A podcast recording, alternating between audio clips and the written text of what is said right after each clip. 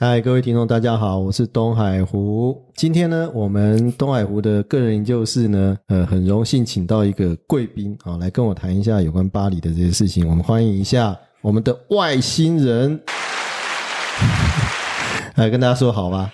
呃，各位听众，大家好。啊，OK，呃，这个是从巴黎来的外星人啊，因为我们我们认识很久了啦，对不对？对对对，二十年了。二十，呃，哎，对哈，十年了这么久。对啊，主要呢，今天是希望这个外星人啊，哈，帮我也会唤起一些回忆啊，因为，呃，说老实话，这个留学真是很久以前的事情了。然后大概那个时候阶段，呃，我们的外星人先生也是跟我一起在巴黎这个一起奋战的同道之一了哈。那所以这个有一些事情可能我记得不是很清楚了，然后。呃，我需要你来帮我回忆一下这样子。OK，好，我上次讲到说我们在那个巴黎哈，那进到大学里面去学习哈，那我我想先讲一下巴黎法国的学制啦。呃，法国的学制我觉得有点奇怪哈，因为它好像从六八年以后就是学运以后哈，大概就有一些改变，就是原来那种比较老式的。像我们那种分科哈，就什么法律系啊、电机系啊、化工系啊那一种的，好像六八年之后就变成一个比较打破的这种现象，呃，出现一种叫做主系的这种呃制度啊，UFR 这样子。那之后到我们进到法国的大学的时候，那个时候进去的时候，呃，法国的第三阶段就是说大学毕业后的那个阶段了哈，叫第三阶段。那个第三阶段哈，它本身来讲的话，有一个很奇怪的一个制度，叫做 DEA 啊，DEA 这样子，那个通称叫博士预备班嘛，对不对？是，哎，那个博士预备班来讲的话，大概是台湾好像没有类似衔接的制度了，啊，跟美国制度好像也不大一样嘛，比较类似美国的 Qualify 那种，是不是？对，有点像资格考那种的，考过就可以自称为是博士候选人了，哎。啊，有人就一直被候选这样子啊，哈，具有候选资格这样。呃，总而言之来讲，那那个 DA 那个制度，其实在法国有引起过很多讨论啊。那后来好像最近，也不是说最近啊，在后来的大概二零一零年左右吧，是不是？大概那个那左右那个时间就有一些变革这样子。然后就从那个原来法国的这个大学六年的样子，零六年哈哦，那法国那个学制原来就从他们很奇怪哈那个。大学哈，他那个大一大二会有一个学位叫做 licence，然后大三大四又可以拿一个学位叫做 maîtrise，是这样子吧？对不对？是 master，maîtrise 就是就制的就制的。对，就是就制的时候，他其实大一大二有一个学位，嗯，然后大三大四也有一个学位，啊，就看你要念到什么程度就对了。嗯，有有人那个念完 licence 就走的吗？也是有啊，也有。哦，所以工作的话，基本上就立送子就可以了，对不对？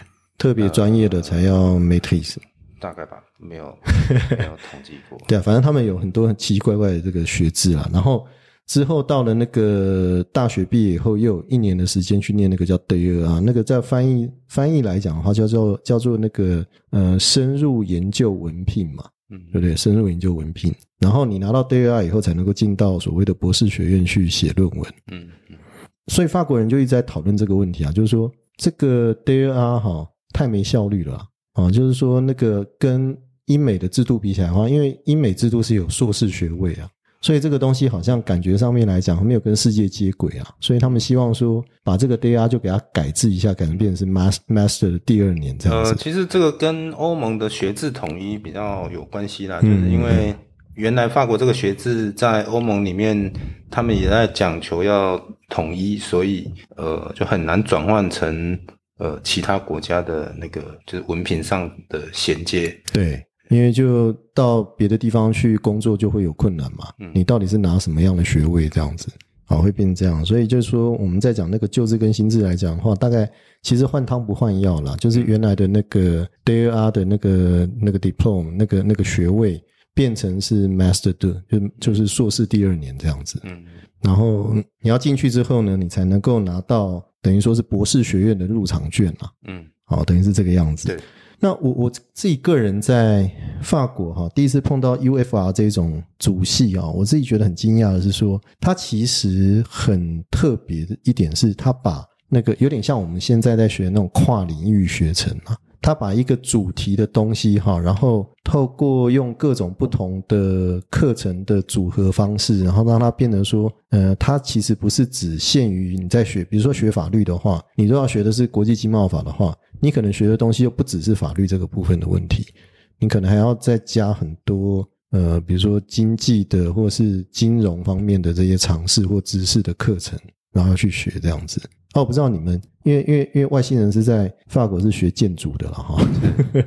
我对法国的建筑我不是很熟悉，你你要不要介绍一下法国的那个建筑学院的那个情况？这样好的好的。建筑学院是比较特别的哈，因为它跟像法国很有名的美术学院，或是像音乐学院这些，还有什么理工学院，其实这些所谓的学院，呃，基本上它还是在大学。高等教育的体制里面，但是呢，最大的不同就是这些学院都是有各自不同的 minister，呃，就是中央的部会所直接管辖，而不是在而不是在教育部下面。哦，是中央部会直接管辖，就是譬如说，将呃建筑学院跟文呃美术学院，呃，他们直属的文化部是是，对，就是文化部文化部的经费跟跟管理。哦，那建筑学院呃，其实不一定，有时候某个时期，我某个时期建筑学院也有在所谓的。呃，国土管理跟住宅部下面，嗯，那我进去的时候，后来就是变成是文化部管辖。哦，对，所以他们的专业的那个的这个面向会比较倾向文化。嗯，呃，所以他的主管机关不是像台湾就是一个统一的教育部去管这样子。不是，不是。哦，所以他会很分散就对了。对。OK，OK。其实我们那时候念书，其实蛮羡慕你们念建筑的。你们那文化部管的哈，那个进博物馆都可以不用钱，美术馆也不用钱，这样子，那个是特权。是是。对啊，你会拿一些拿那个叫卡吗？还是什么？所以你们学生证就进去就可以。学生证就可以了。对啊，那个超好的啊，嗯，非常羡慕啊。我我们自己来讲的话，那种那种法律系的学生哈，那个哎，说老实话，这个你在法国念书的时候，其实就是一天到晚人家会找你啊，因为观光客有没有？特别在巴黎。啊，你就没事就进罗浮宫，然后一进去 去去十几次、二十次这样子，对啊。然后最神的是，你去了十几次以后，罗浮宫你还是逛不完。对啊，那 个实在太大了。对啊，那个说参观动线有二十四公里，嗯，哇，那个真的超长了。嗯，每次去的时候，然后去到那个什么那个埃及文化那一区的时候，觉得自己好像快被淹没了 那种感觉，去看死人骨头这样子。还好不是被挡在苏伊士运河。所以，所以基本上来讲的话，哈，那个我我觉得对法国的大学的印象就是说，其实他们没有那么精英主义啊。就大学里面来讲的话，感觉上没有像 Eco 的那一种，就是你看到所谓的精英，跟我们大学的观念不大一样。那个法国大学好像是谁都可以去念了。因为讲到这个的话，呃，应该是说法国的为什么会有大学出现？我想这个呃，东海湖应该先前可能有稍微带过。嗯，呃，因为最早大学其实是教会，教会为了要让一般民众都可以获得更更多的知识。嗯，那像所谓的学院这些呢，其实都是当初呃法国的国王所按照各种不同专业它所分出来的一些。培养专业人人才的一个教育场所，嗯，比如说，比如说美术学院，其实就是当初那些替国王画画的那些哦，那些大师，嗯嗯嗯，然后他们就创立他们的的所谓的工作室，然后就是用这种工作室的概念，然后建成渐渐形成呃一个学院，嗯，就是当王室的体制没有之后，变成共和国之后。当然就没有这些所谓的的呃国王私人的画匠，嗯嗯，那后来就是转变成学校。哦哦，对，那像建筑学院也是以其实就是以前替王室设计呃王宫或是住所所，所以它原来是一个有点像 workshop 那一种工作坊，到现在到现在美术学院或是某些建筑学校里面还是有这种很像师徒制的工作坊。嗯哼哼，对哦，所以它的发展在比如说文化艺术方面的那种学校的学院的发展，就跟一般我们在讲像神学啊，或者是嗯，我们这种法学的，呃，那个发展的情况有点不大一样，对，是这样子。是不一样。OK，所以这个其实是有它历史脉络了哈。对对对，嗯，而且其实我觉得在大学呃在大学念书哈，法国的大学其实学费很便宜啊。嗯就是说我的感觉是我那时候其实问一个法国的朋友啦，就是说，哎，法国的念书的话，特别是我们那个是两千零一零二那个时候去的时候，那个根本没付到多少钱，大概才折合台币大概几千块不到吧。对啊对啊，然后你就是念个书的话，其实是很很少的负担嘛。然后光是巴黎大学，我听说就有三十几万个大学生在那里这样子，所以挂名。挂名对十三所大学，然后每一所就一堆这样子。嗯那所以那个我后来问那个法国朋友说，那为什么法国大学的学费那么便宜？嗯然后他们跟我讲说，这个是左派思想，嗯就是说不要让父母的这个表现哈，这个影响到小孩的这个受教的权利这样子。嗯嗯所以他希望说这个学费可以降到最低，然后呃让这个大学的教育可以普及到呃只要你想念，然后你就可以来念这样子。对啊，这个其实还是回回到最早呃教会的那种希望每一个人都可以受教育的一个普世的一个观念。嗯嗯嗯嗯。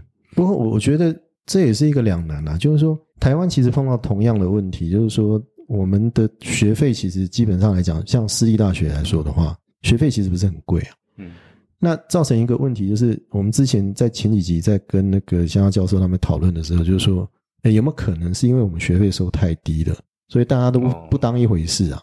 那、你来的话，你那个钱丢了也无所谓这样子，然后上课要上不上的，诶可是我我会发现说，同样那么低的哈，你在法国上课的时候，其实学生是很专注的、诶是因为像大家可能多少都有听过哈，因为尤其是像德国那个又比法国更惨烈，嗯。很多人就是在大学里面注册，但是十几年都还还在念。哦对，因为他没有那个年限的问题对，早期啦，那我觉得这个是文化上的不一样，因为在欧洲，可能你嗯很多人为什么会呃很比较比较专注在会比较专注的专注的念，嗯。应该是说他们其实有很很大一部分都是边工作在边念书，嗯。那会再去念书，可能就是有呃实际上的需要，嗯。或是说他会想要把自己提升到，就是在文凭上提做一个提升。嗯嗯那这跟 台湾通常进了大学的学生一般是没有工作过，嗯。那可能会就是那种取向会不一样。嗯，可是也也有的很年轻啊，他们也是还蛮专注的啊，然后上课问一些白痴问题这样子，常碰到这种的啊、然后，而且我发现一个很有趣的现象是哈，我讲一个最大的不同点是那个法国的那个图书馆里面啊，嗯你几乎看不到在趴在那边睡觉的人，嗯嗯嗯嗯没有啊，没有人睡觉啊。嗯你在台湾，你去图书馆看的话，因为太安静，大家都睡翻睡翻了，你知道吗？我有一次进到那个教堂大学的那个大学那个图书馆去，碰到一个学生，诶，他真的睡睡到打呼，你知道吗？我觉得真的是太爽了，在这个地方这样子。然后你去法国的图书馆看，几乎像 Cujas 那个是一个很大的老的图书馆，可是大家就是很专注啊，念书。嗯嗯嗯然后他们的说法是说，你要睡觉，你回家睡啊，嗯，你不要在这里睡啊，这样子。是对啊，你有碰到睡觉的人吗？在法国吗？没有，对啊，图书馆里面啊倒是没有。真的没有啊，对不对？嗯对啊，这个是很特别啊，就是说人家来是真的来学习的、啊，就是他们会去图书馆，就是他们分得很清楚啊。他们去图书馆就是真的要去找资料，或者真的要去念书。嗯他就像东海湖讲的，嗯，要睡觉就在家睡就好 对。啊，你就在家睡就好啦，你来干嘛？花钱来睡觉，而且呢进去应该不用钱啦，但是是，是古色古香，睡得很香这样子，对啊。嗯，那个，而且我对 Kujas 其实是很印象很深刻。那个是在崩对用，就是万神庙旁边的那个大的那个图书馆嘛。是，哇，那个，哎、我真说老实话，巴黎大学哈，因为人多，僧多粥少，你知道吗？是相对用的那个，就是你的那个资源哈，可以用的，每个人分到就很有限。嗯，好，包括你要去借书，我真真夸张诶，两个礼拜一个人限借两个礼拜，只能借两本书。就是有可能每呃资源呃变得比较难取得的时候，你会比较比较呃珍惜吧？对啊，对啊是是，可以这样讲？对啊，就是说你，可是问题是说你也不能太少啊，对不对？那个也太少了啊。那个我我那个时候我记得我跟曾品杰在在通信的时候啊，然后他在南特嘛，对，然后他就跟我讲说，哎、我觉得我到南特很好啊，然后那个书随便他借啊，什么那些，他从来没有想要到巴黎，他觉得巴黎不好这样子。我看到哇，好羡慕这样子。我后后来自己去史特拉斯堡的时候，我发现说，哎，确实外省的话，真的那个资源相对放给学生真的比较多。对啊，哎，那巴黎就是苦哈哈，大家就呃很浪漫啊，去那边艾米丽在巴黎啊，然后那、其实你过得很辛苦啊，这样子。啊，如果是在在我们建筑建筑这一个学门是觉得巴黎还是比较，反而是资源比较多一点。我讲的资源不是只有图书的资源呐、哦哦，对对对，因为毕竟对学学建筑的人来讲，呃，最重要就是去看、去参观，尤其是当代的一些所谓的大师。嗯虽然去虽然大师也不过就是一个建筑师啦，跟我们都一样。不过还是不一样了。我觉得人家那个那个风格还是很厉害。对，嗯，那因为我我最早也是在南特的那个建筑学院念第一阶段，那后来才到巴黎。嗯那呃，其实我们那时候在南特的时候，我们就像在台湾，我们会在在南部念书的话，学校会组那个旅游团到台北去游玩，这样。哦是哦，对 进香团这样。对对对。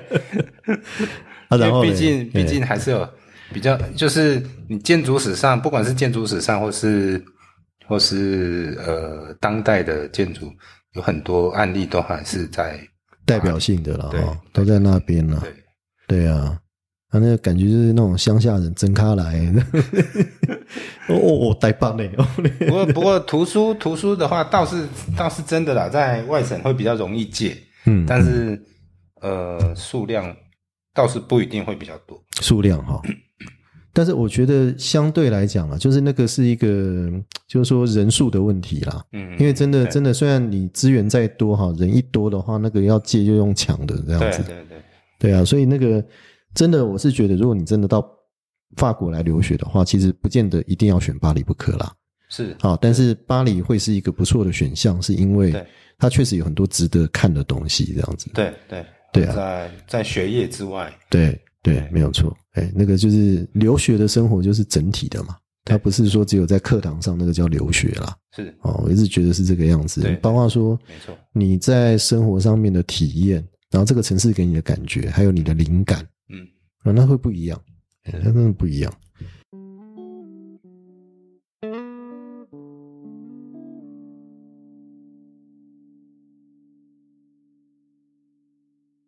好，那我们来谈谈看那个在课堂上面的问题。哎，我首先我我最近看到那个网络上面有一个很好笑的话，然后那个两个那个怪兽在打架，然后一个就用德文讲，一个用用那个什么英文讲，是不是？嗯是讲讲 ninety nine 这样子是，然后德文讲的就是跟那个打的不相上下的时候，这时候忽然有一个讲法文的一个嗯。超级怪兽过来，他就用用用用法文讲九十九，叫 g a t v a n d i s n e f 嗯哼，就是四乘二十加十加九这样子，然后把所有人都打跑了，这样。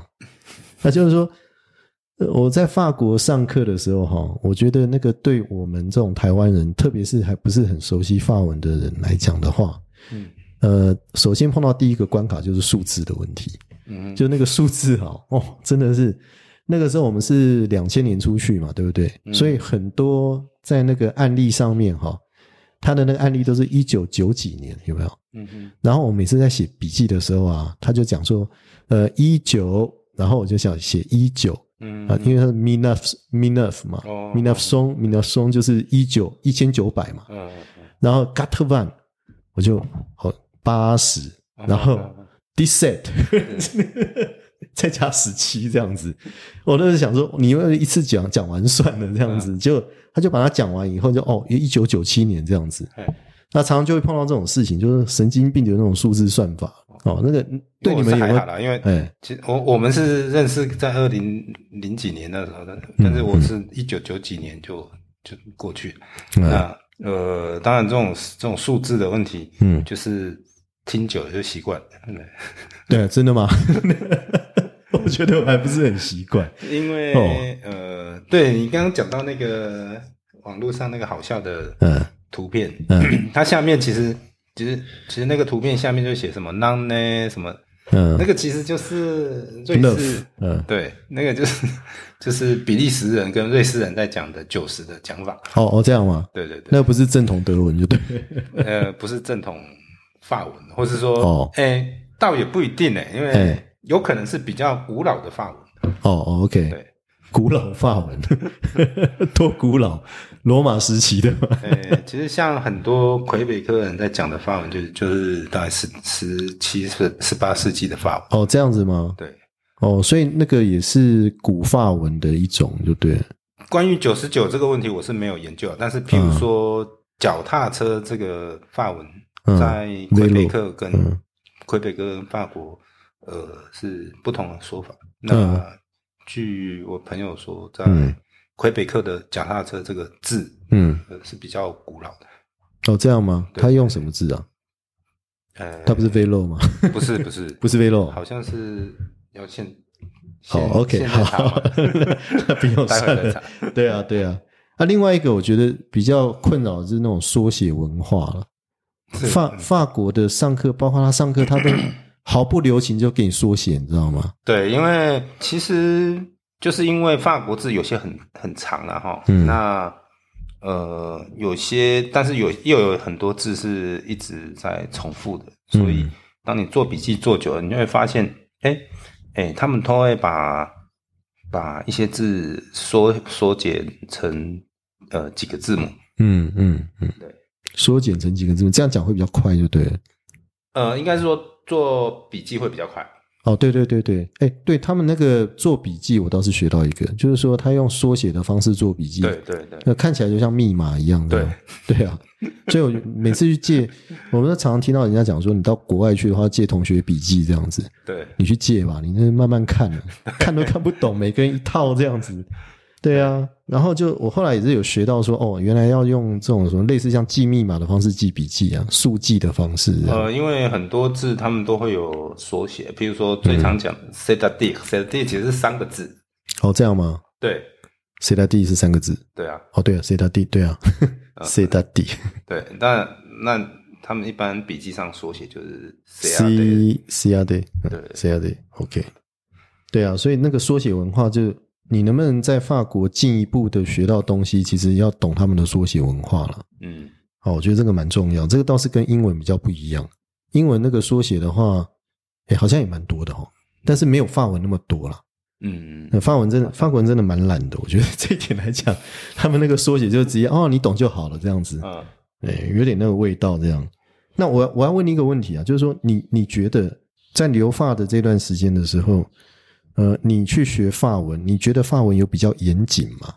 法文有比较严谨吗？有，但是也很多例外。很多例外。对，那你要说这是不严谨吗？还是例外？哎，其实端看你怎么去看哦。因为你知道吗？因为因为呃，这个呃，这个你的这个泰座呢啊，曾经讲过一句话，就是说。那法文是很严谨的啊，比如说这个，呃，他讲说上去跟下来，一个是 monte，一个 dison，对不对？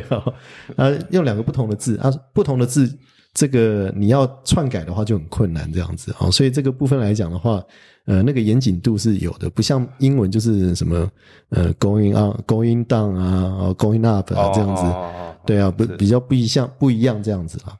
那我我个人是觉得那个东西，我我是不同看法了。我是觉得那个东西是习惯的问题了。就是说你习惯这样讲了嘛，然后用两个不同的字嘛，嗯，就就这样子。然后字不同，字会多，那个应该不算严谨吧？严谨应该是说比较，嗯，它比较分类比较细啊，比较细哈。嗯，就是比如说你、你呃上去跟爬上去跟下来是两个不同的动作，它就两个不同的动词。嗯嗯。可是他们有些东西也很奇怪啊，比如说像酒，讲到酒，我们台湾会呃，就是中文里面会有一个呃概称含酒精性的饮料，我们称之为叫酒，嗯，对不对？嗯但法文好像没有这个字啊。法文的话，要么你就说葡萄酒，要讲得很精确；对要么你就要说是什么啤酒，对啊，whisky 是 whisky，然后 cognac 是 cognac，对，对啊，它就没有一个或是有统称这样 liquor liquor 就是烈酒啦，对，但是那个也不是酒的意思啊，就是不是一个统称的。对啊，好像他们没有这种统其称啊，实其实这个就像就像李维斯李维斯特老师讲的嘛，嗯就是人类文明的开始都是从分类开始。分类哦，对啊，嗯，那文明越久的分类越多就对了，这样对，哦。那你的意思是说，发明酒的中文分类好像不是很行，这样？哎，中国人好像就是肯对啊，中国人好像呃，自古以来多是嗯。米制的酒嗯。酒精，嗯。好像就没有其他的。讲到酒就是米酒那种，对啊，对，好像也没有用小麦酿的哦，也没有。也没有用马铃薯酿的，没有，对，伏特加那种，好像是这样子啦。嗯，但是就是那个字来讲的话，字音字义来讲的话，我我我个人是这么体会啦，就是说，嗯。法文你可以说它严谨啊、哦，就是有些时候它很机车，它要那种就是你要一致性，对不对？哈、你那个形容词啊，跟你那个动词还有什么那些都要一致。还有句型的结构性比较强了。对啊，那可是说老实话，你弄到最后，你会发现那个其实不是严谨，那就是一个习惯啊，感觉你的表述方式一个习惯的问题了。其实对啊。对啊，那所以我我觉得个人是这么想啊，就是说，当你会两个语言的时候，其实你可以发现到说，你看一个事情的角度会变得不一样。对，啊，这个是学语言一个最有趣的地方我觉得我觉得学语言大概就是像替你打开另外一扇看世界的窗窗户。对啊，对啊，就是好像你你都都是从正面去看这个杯子，嗯跟你从上面跟旁边看又不一样。嗯，哎，那就是从不同角度去看这个世界，这样子。对，对啊，所以那个说严谨，我是觉得可能是一个误会了。哦，但是就是说他的角度可能跟你不一样，所以那啊，或你怎么没想到这个问题这样子，嗯然后就去看他这样子。那倒是倒是上课，就是上课的方式，我也觉得是有他的一定的严谨的。哦，怎么说？呃，譬如说，呃，其实我去念建筑之前是在台湾是，我算是有点不务正业啊嗯，转行。呃，因为其实，在台湾我是念物理系，那物理系我记得当时在台湾的教授都是，他其实不会规定你要怎么去得到答案，反正只要答案是对的就好了。哦，他重点在答案就对。对，嗯但是，呃，其实我们在台台湾的教育上，一路从小学到大学，一路都是这样，都是你只要有答案就好了。嗯，对啊，这个就是让我很讨厌数学的原因啊，因为我答案总是出不来。那他通常也不会，就算我们是在物理系，老师也不会要求你一定要用什么方法。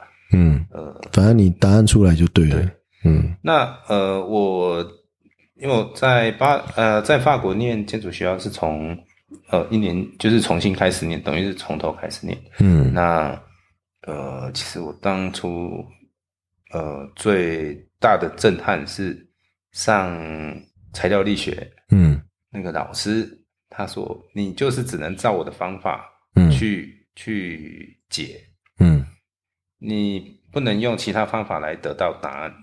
哦，这样哦。对，哦那呃，这个这个问题，这个问题，我后来又跟跟其他人呃询问过，是不是真的是这样？那呃，当然有些可能呃，就我初初步亢奋的是，就是对他们法国人就是觉得你方法错的话，嗯呃，尤其是在理工科了，嗯。他们会觉得你方法错，你答得到，就算答案是对的，你也那可能就只是一个呃假的对的答案，哦，OK OK，但是你整个推理的方法逻辑是错的。嗯嗯嗯嗯嗯。当你方法是错的，你得到的答案还是错的。哎，对，我觉得你这个提醒我一点呢，因为我在台湾学法律的时候，其实我很少去想过研究方法，或是呃怎么样去怎么讲呃怎么样去透过一个正确的分析方式达到答案这样子。我在我回来台湾工嗯作，台湾工作也是，我我也我有注意到这一点。其实，嗯，台湾在做，在以我们这行来讲，他做设计，他也不会，也不是很重视方法论。对对，这是一个最大的问题，也是不同不同的地方啦。就是呃，你可以说台湾是怎样比较呃鼓励大家有才气吗？还是怎么样？就是管你是用什么方式，嗯嗯你东西能出来就可以这样子。对对啊，可是是法国不是这样哎、对，对他们是很讲究一个方法。对，我觉得是这样。包括写论文、写报告，他都要求你要一定格式，嗯，然后你要从这个格式上面去了解怎么样去分析这个题目，这样子。对对，对他们来讲，呃，对他们来讲，嗯，分析是很重要的一个过程。嗯哼，嗯哼，对，这个倒是我们的教育比较常忽略的地方。，对，嗯。所以所以说，呃呃，常为什么为什么在欧洲或者在法国念书会觉得呃老师好像不太管你，因为他会认为。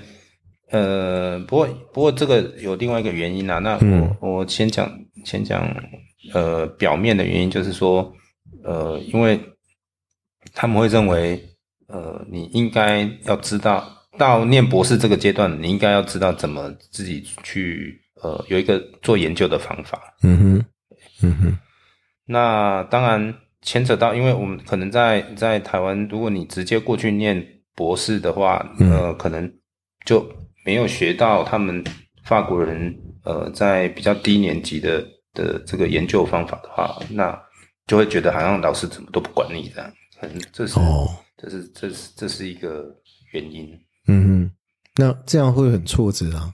对啊，对啊，因为你你如果你那个东西没有做到他的要求的话，他就是给你 repeat 的、啊、这样子。他们这他们是完全不留情面的，对我觉得是这样。不过对啊对，所以嗯所以所以呃，我我呃，我觉得像我从从头开始在建筑学院从头开始念，信也不信啊，就是嗯呃，可能就是会花比较多时间嗯跟别人比起来。嗯那呃，我觉得是我最幸运的一点就是，你从低年级，你其实就是学到他们怎么样去做做分析，怎么样去做呃，就是学到他们的方法，而不是、而不是只有只有说去呃，以我们这一行来讲的话啦，哈，嗯哼，其实这个就是台湾现在有有很大的问题，就是所谓的，其实业界也常常在讲，就是所谓的过度设计，过度设计哦，过度设计是指说，就是因为你很设计很多东西，但是你其实其实你不知道为什么要设计这个，哦，OK，但是设计其实也是一个你要推到极致，呃，其实也是一个不断反复辩证的过程，不断反复辩证的过程。对。哎，就是说你要把它尽量把不必要的枝节把它删除掉，这样子，对对对然后讲重点这样。对。哦，OK OK，大概可以了解。哎，那如你们老师会鼓励学生挑战他吗？挑战是会啊，啊也会嘛嗯，其实应该是说，呃，这是另外一个，这是另外一个，呃，跟台湾很不一样，就是在在法国学习，其实就算你很问很笨的问题啦，嗯就是老师还是会回答你嘛。嗯，呃不他会忍受你就对了。对 啊，可是他们自己本身本质上会欢迎学生挑战嘛？因为我我们自己在法律系的因，为因为呃，就我我们建筑学院来讲，嗯嗯嗯应该不是说挑战，但是、呃，我觉得就是好像有点在互相辩论。辩论对，哎，他们很爱辩，这倒是真的。对，哎，那老师会跟你在一个比如说同样的地位上面去挑战你，或是欢迎你来挑战他吗？他会用权威去压你。权威哦，权威，我不知道这个是不是用权威、欸，嗯因为在建筑系本来就是呃，比如说平图，常常就是，当然就是你你你呈现一个作品，那嗯评图就是老师去批评啊，嗯去问你你为什么要这样做？那你要 defend 这样子。对对对，哦，这是对我们来讲，这算是一个很正常的的行为。哦，每天都在碰的这样子。对对对，OK，但他会不会说你你做的都是垃圾这样？我不想看还是什么其实呃很少哎，他就算是你，他觉得你是垃圾，但是嗯，他用一个比较客气的方式跟你讲，对对，或者是说他不会到最后才跟你讲，他在、哦中间就会说对压力比赛，对。他 会这样讲。对对对，哦但因为为什么要过程就要跟你讲，就是避免你走到一个死胡同啊。嗯嗯，因为嗯教育的重点不是在要求你嗯。做出一个东西，嗯嗯而是要让你理解为什么这样不行。嗯嗯嗯嗯，就是行不通的路要跟你讲这样子，对啊，不要犯外行人的错这样子。对。OK，那嗯。嗯、我在猜啦，就是我觉得倒是我在台湾的工作经验，反而觉得，嗯台湾不管是业主或是在事务所里面，嗯，反而是老鸟会用这种，权威的态度对。这样。哦，对呀、对呀、常常会碰到这种啊，就是像不像就先先把你挫挫锐气这样子，对对对，你鬼忒的，会先这样讲啊。有啊有啊，然后法律这一行也是会常常碰到这种人啊。嗯。对啊，常会碰到这样的所以这个，所以有时候真的很难讲哈。就是说，我觉得出去留学的话，一个最大的收获啦，其实是让你去反省说，呃，你在台湾学的这些东西啊，嗯特别是你如果学的是一样的啦，那你会反省说，你在台湾学的这个东西，是不是有一些东西你其实是没有呃学好的？嗯嗯啊，然后你因为像我的理解是这样，就是说，因为我们在台湾，我们毕竟念法律的话，都是一个比较属于语文性的科目嘛，嗯那我们对中文都非常熟悉，那所以有时候会被中文骗，嗯嗯，就是说你你觉得你自己好像懂了，嗯但其实你不懂，嗯嗯有一个模模糊糊的情感这样子，是啊，觉得好像自己已经理解这个概念了，理解这个要怎么样操作了。嗯但实际上，你用另外一个语言去检验它的时候，你发现说你理解是不够的。嗯嗯嗯会变这个样子。然后，包括我觉得我这一个很深刻的经验是在法国写报告，嗯。然后我给我的法国朋友看我的报告，我写的内容，这样。先不谈那个法文的句型或是词句用的好不好，字用的对不对，先不管。我交代一个概念的时候，那个法国同学、法国朋友总是跟我讲说，什么意思？我看听不懂，嗯嗯嗯。呃，不清楚，这个地方不清楚。嗯那你就会觉得，哎，为什么他会听不清楚？我觉得我们已经讲的很清楚了。嗯哦，然后好像你怎么解释都不是到一个很他觉得很具体的这个份上，这样子，他要非常具象的东西，他才能够理解你在讲什么。这样，嗯那这一点是我们在台湾常会怎么讲去混打混的，你知道吗？嗯我们用一个很抽象的东西解释一个很抽象的东西，这样子哦，这是我们的强项，哦会变这样子。是但实际上就是我们也没搞懂，哦我们也不知道那个东西是什么，这样子。嗯对啊，所以这个是留学一个很好的检验，就是说你的基本功有没有扎实啦。嗯嗯然后另外一个我的了解是说，我们在学很多东西的时候，其实都很忽略的，呃，看那个东西的背景很重要，对就它怎么来的。对，好，那个背景其实很重要，但台湾好像没有，台湾就是求速成。其实这个就是嗯有没有方法的一个关键之一啊。讲不讲究方法的那个问题，对对啊，所以方法这个很重要，对啊。